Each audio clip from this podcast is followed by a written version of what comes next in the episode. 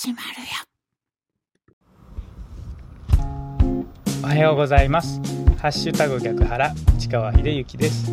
この番組は7月23日木曜日の朝に聞いていただくように録音していますがいつ聞いていただいても大丈夫です。ながらで聞いてください。私もながらで録音しています。よろしくお願いします。まずは今日の暦からいきましょう。今日7月23日の暦ですが日の出時刻は4時55分でした。日の入り時刻は9時6日の入り時刻はごめんなさい。7時3分ですね。正午月齢は2.4ということで細いお月様が見られます。7月23日今日の暦です。日の出時刻は4時55分でした。日の入り時刻は7時3分です。この情報は自然科学研究機構国立天文台 NAOJ のサイトを利用させていただきました。ありがとうございます。続きまして今日は何の日に行きましょう。今日7月23日は海の日でございます。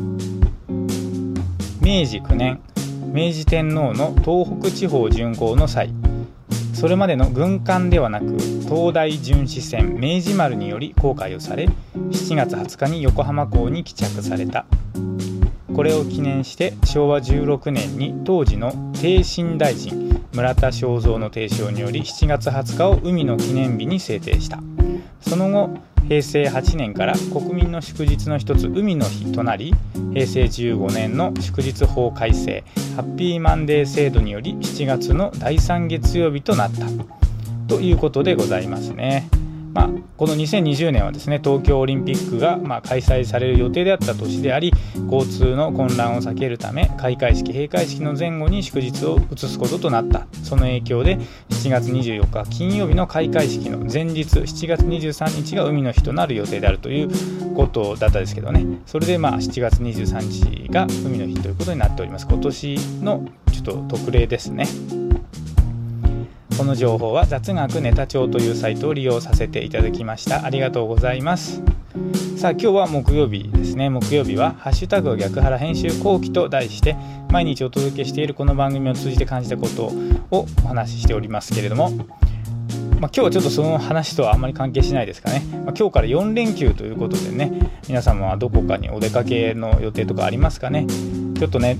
その新型コロナの感染者数がまた東京を中心に増えてきておりましてですねまあ、なんかここに来て不要不急の外出を控えるというようなことでね、えー、またちょっと潮目が変わった感じがありますけれども私はですね今日7月23日は普通に、まあ、祝日なんですが仕事がありましてですね仕事に今から出かけていきますけれども、まあ、この連休中にはねちょっと家族との時間もね持ちたいなというふうに思っております。皆様も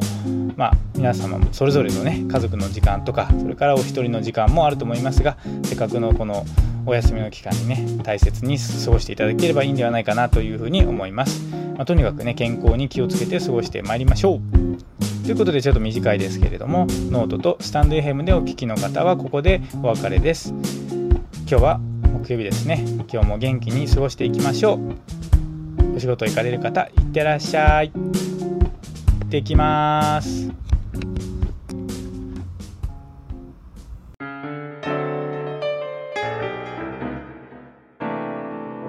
木曜ハッシュタグ逆腹あと15分ほど続きます。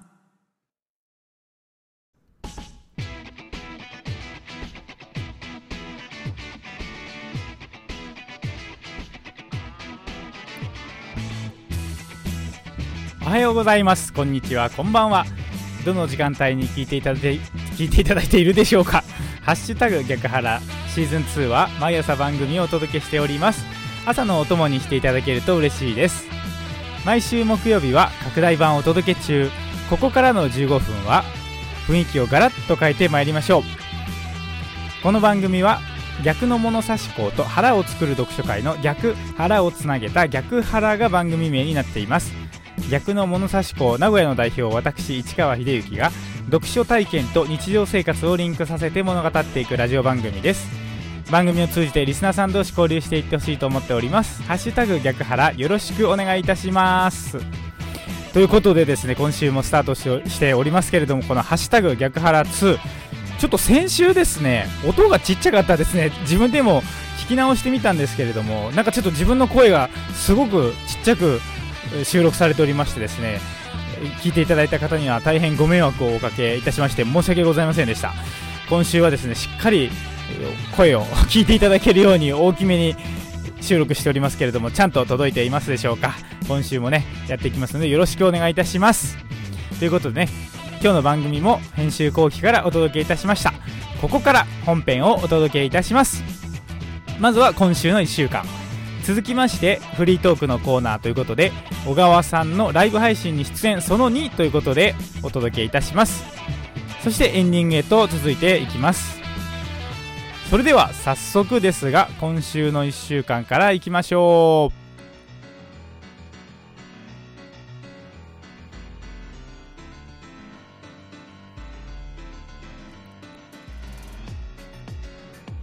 このコーナーは自分手帳雑学ネタ帳を参照しています。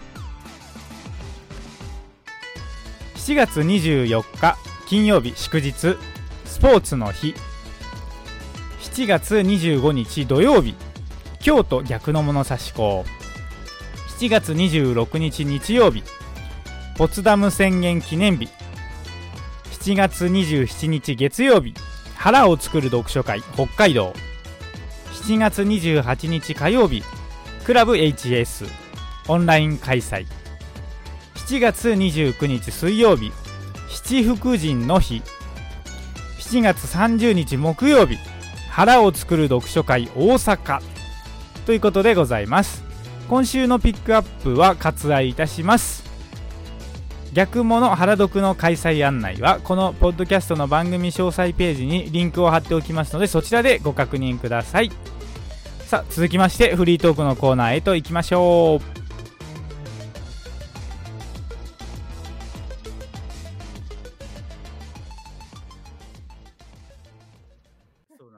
もうそれはすごいありがたいことなんで。いやいや、負担を増やしてしまったいやいや、全然負担でもなくて、やっぱり、ええー、嬉しいですよ。やっぱり名古屋にだけ小川さん来てくれるっていうのは、なんか、ちょっと他の地域の方には申し訳ない気持ちもあるんですけど、えー、まあ、あの、もし小川さんに会いたいんだったら東京に行くか、あるいは名古屋に来てもらえれば会えますよっても言えますし、はい、まあそういう意味で、あと名古屋のメンバーも、そういう意味ではもう本当毎月会える、こう、きっかけにもなっているので、すごいそれは、あの、嬉しいですね。ありがたいですね。こちらこそですよ。だからまあ、それもあって、で、まあ、うん、その、名古屋と、まあ、今、岡山、岡山、はいはい、まあ、逆の確かとは別に伺ってますけども、うんうん、その、なんで名古屋と岡山だけなのかっていうのは、その、やっぱり、僕はね、やっぱり閉め店長と違って、やっぱお店、読書をする守らなきゃいけないので、そのあっちもこっちも見てたら、そうですね。そのね、その本末転倒になっちゃうんで、うんうん。軸足は読書の勧めっていうのをちゃんと言わないと、はい、で思って、まあ、そうさせてもらってるわけで、うんうん、他がどうこうとかじゃなくて、はい、いやまあ、縁があるから名古屋にっていうのがあったんですけど、うん。ええ、でもね、その、本当名古屋に伺わせていただいてよかったなって思ってるんです。そうですか。うん、あの、まあ、自分がね、伺わせていただいて勉強会しますけども、はい、別に僕は何かを教えようなんて、ことはもう全くなくて、うん、一緒に悩みたいなと思ってるんですよ、名古屋に伺って。はいはい、で、やっぱり対面で悩むのと、これオンラインで一緒に悩むのって違うじゃないですか、そうですね。違いますよね。そういう意味で伺うっていう意味があるのと、あと手渡ししたい本。うん、ああ。だから最後に伺ったのが、えっ、ー、と、3月でしたね。3月の、うんうん、あ、2月だ ?2 月、2月。ああ、2月か。あ、2月だ。2月だ。時ですね。清水店長が行った時は伺った時だから2月ですね。うんうん、で、その時に、あのー、ちょっとミスして、あの、本を送り忘れたんですよね。はいはい。いつもだったら、石川さんに本をお送りして、うん、名古屋で店長と一緒に販売してもらうんですけど、もうめったにやらない本を送り忘れると。しかも当日気づくっていうね。はいはい。もうこれがもう朝、あの、銭湯浴びてて、そこパッて気づいて、あどうしようみたいな。もうあの時の気持ち忘れないですけど、うん、その時にもう二択なんですよね。はいはい、あの、持ってか、持ってかない選択をして、うん、ご注文を取っていただくか、うん、もしくは僕が持っていくか。うん。そういったら面白いのは持ってこうでしょうかと。思って、まあ、伺わせていただいたのが、まあ、今のところね、名古屋にかかった最後でも、あの時思ったんですよ。ええ、あのまあ、はっきり言って、その、うん、まあ、なんていうかな、損得で言ったら損なんですよ。どう考えても。ねうん、本をお渡しするためだけに名古屋に行くっていうのは、どう考えても損なんです。でも、そういうものじゃないなと思って、実際に本を名古屋の方々、あと来てくださった方々に手渡すっていう瞬間、うんうん、やっぱりこれだよね、と。うん本屋さんというか、僕らのやりたい。やっぱりどうしても、その、すべての件には伺えないからお送りして、うんうん、まあ、まあね、あの、手伝っていただいてっていうのはあるんですけども、はいはいはい。でもやっぱりね、うんうん、できるだけ届けに行きたい。やっぱり手渡し、うんうん、手から手っていう、ものすごい原始的なことですけども、はい。やっぱりこれに尽きるなっていうのを、すごく身に染みて感じたんですよ、2月。いやこそうですね。あの、僕も、えっと、ちょっと、何年前だったか、あの、小川さんの出張販売、あの、こっちの方でやるときに手伝わせてもらった時があって、はい、あありがとうございます。はい、それで、あの、やっぱり本を手売りする体験ってその時させてもらったんですけど、はい、はい。直接やっぱりお客様に本をお渡しして、現金で、こう、やり取りするっていう感覚って、原始的ですけど、一番なんか本、本物っていうような感じがして、で、僕も、まあ、あの、家で商売やってるんですけど、はい。まあ、全部、あれなんですよ。請求書を送って、入れてもらって、売り上げが入ってくるっていうやり取りなんで、通帳に記帳されて初めて、売り上げが入ったっていう感覚なんですよ。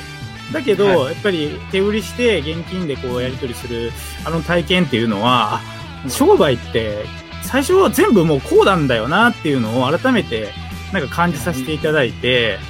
なので、うん、その小川さんがわざわざ、こう、ね、東京から新幹線乗ってまで名古屋に、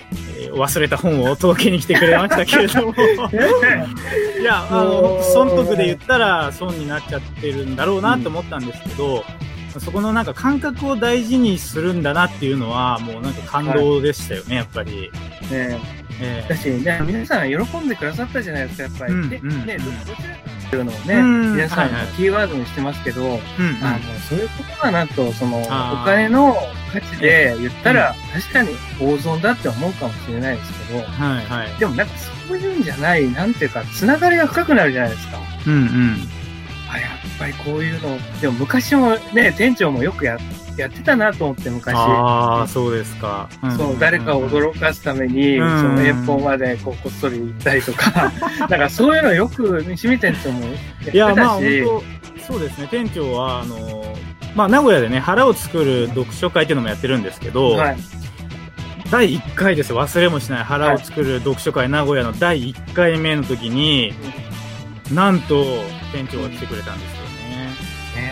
で、まあ、あの名古屋はねその座禅会と読書会っていうのをやっているので、うん、最初座禅をするんですよねお寺で、うん、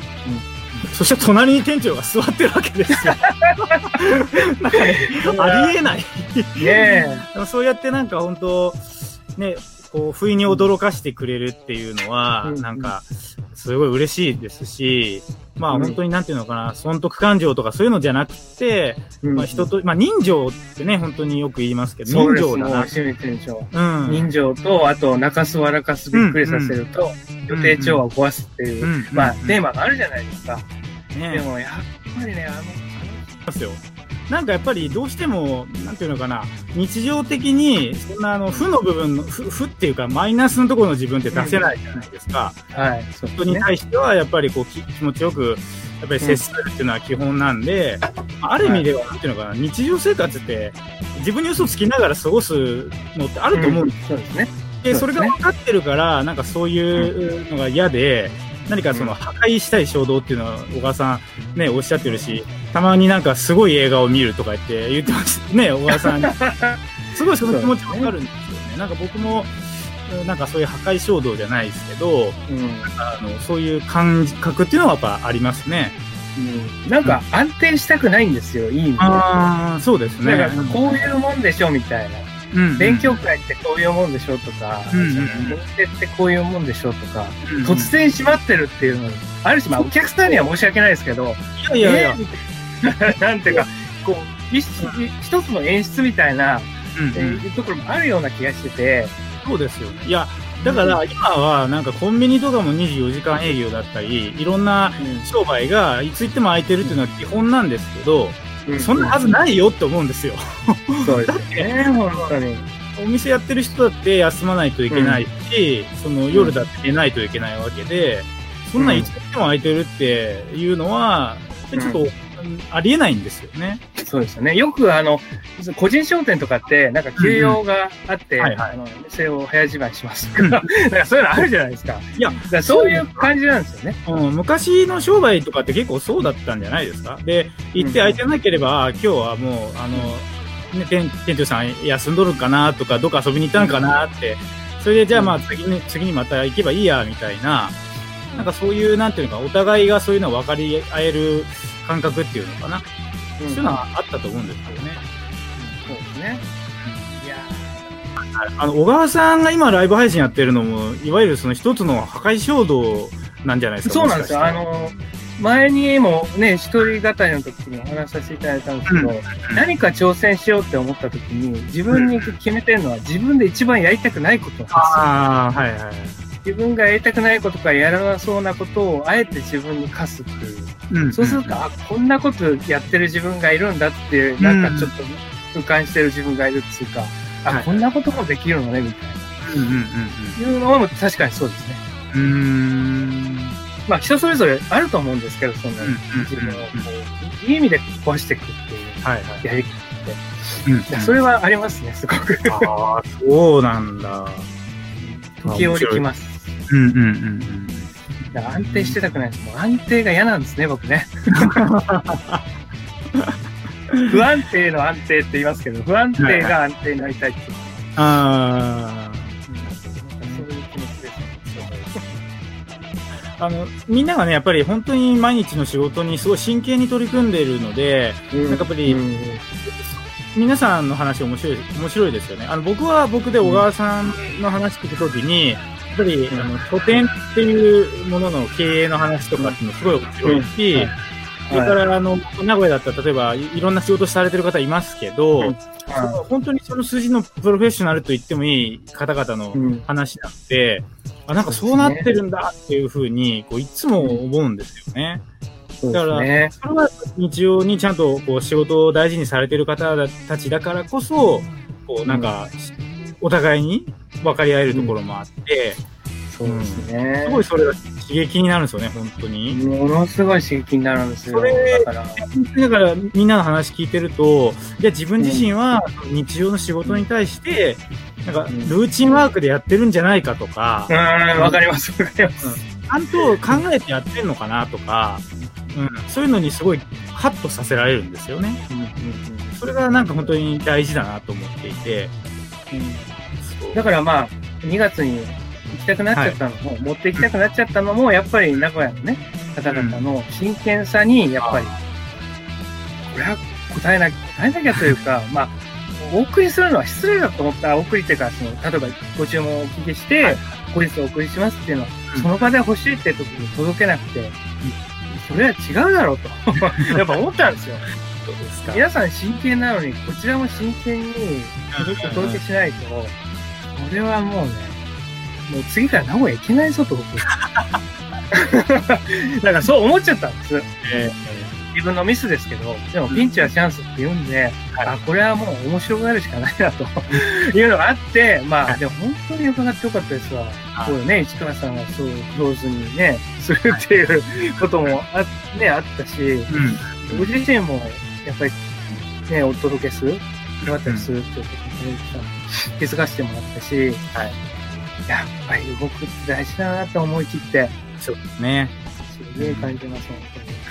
当に。だから、もう、その行動するとか、その書く、話すっていうことは、ものすごくこう、やっぱり自分自身にも、なんか話すっていうと、人に、人に対してなんかこうアクションを起こしてるって感じこえちゃいますけど、一番やっぱ自分がなんかこう、なんていうか、勉強させてもらってるというか、このライブ配信もそうですけど、そういう部分ってあるじゃないですか。やっぱり、ポッドキャストでね、毎日お話しされてても、やっぱ感じる部分って、なんかあると思うんですよ、市川さん。はいはいはい。その辺どうですかね？まあ、えー、そうですね。やっぱり、なんだろうな、まあ、ポッドキャストの方はね、もう本当に、いや、1週間、週間やり始めたらもう 2, 2年目に入っているので、すごいな。いや、なんか、一応それでも聞いてくれてる人がいるっていうのはまあ分かっているので、その人に対して失礼なことはできないなっていうのはすごい思うんですよね。でそうなると、あの、なんだろうな、いろいろやっぱり考えるし、やっぱり発信ありきで日常を過ごすから、日常からの気づきはやっぱり大きく変わっていく？いやそれその、ええ、発信ありきってすごくいいと思うんですよ。その、うん、僕もやっぱりライブ配信が毎週あるから何の本紹介しようかって言った時、それありきで読むから、なんかちょっと感覚が違うんですよね。すごく、それは。はいはいはい。まあ、それはあのブログ書くとかでもいいと思うんですけどね、はい、発信があると、その何かこうふとした、まあ、なんていうのかな、違和感に気づきやすくなるんじゃないかなと思うんですよね。あうん、あの日常生活を送ってる時って違和感ってどうしても起きると思うんですけど、ありますね。はい、あの気づきのアンテナないと多分普通に流れていくんですよ。だけど、はい、発信してると、それが、うん、んってなんかこう、ネタに広がっていくところの入り口で、それをなんか見つけやすくなるのかなっていうふうには思いますね。いやー、本当にわかりますね。だから、書くっていう、まあ、こうね、あの、こう、広い意味で書くっていうことを話すとか、うん、やっぱすごい意識するの大事だなと思ってて、それでまあね、本を読まれてる方も多いですからね。だから読んでる分だけやっぱり書く、ね、あのアウトプットするっていうことを意識すると、ものすごくこう、回転がうんうん頭の回転も速くなるっていうか、やっぱり、その分直感も、自分の感覚も研ぎ澄まされてくると思うんですよね。うん、そうですね。うん。うん、だからすごく、だから皆さんもね、はい、皆さんがやりやすい発信の仕方、うんうんうん、なんか最近やっぱ書くことが合う人と、話すことが合う人とか、うん、やっぱいるなと思ってて。そうですね。うん、ということでね、小川さんと一緒にライブ配信という形でねお話しさせていただきましたけれども、まあ、お話ししているとですねいろいろとお互いに気づきがあってですね話が本当に尽きないなということであっという間の1時間20分だったですけれどもね私自身にとっても非常に良い体験をさせていただきました。小川さんのね Facebook ライブ配信は毎週土曜日の夜9時か10時からスタートということですからこの後にもねいろいろな方との対談トークあると思います。また皆様お楽しみになさっていただければというふうに思います。ということでこのままエンディングへといきますけれどもハッシュタグ逆腹エンディングの時間がやってまいりました。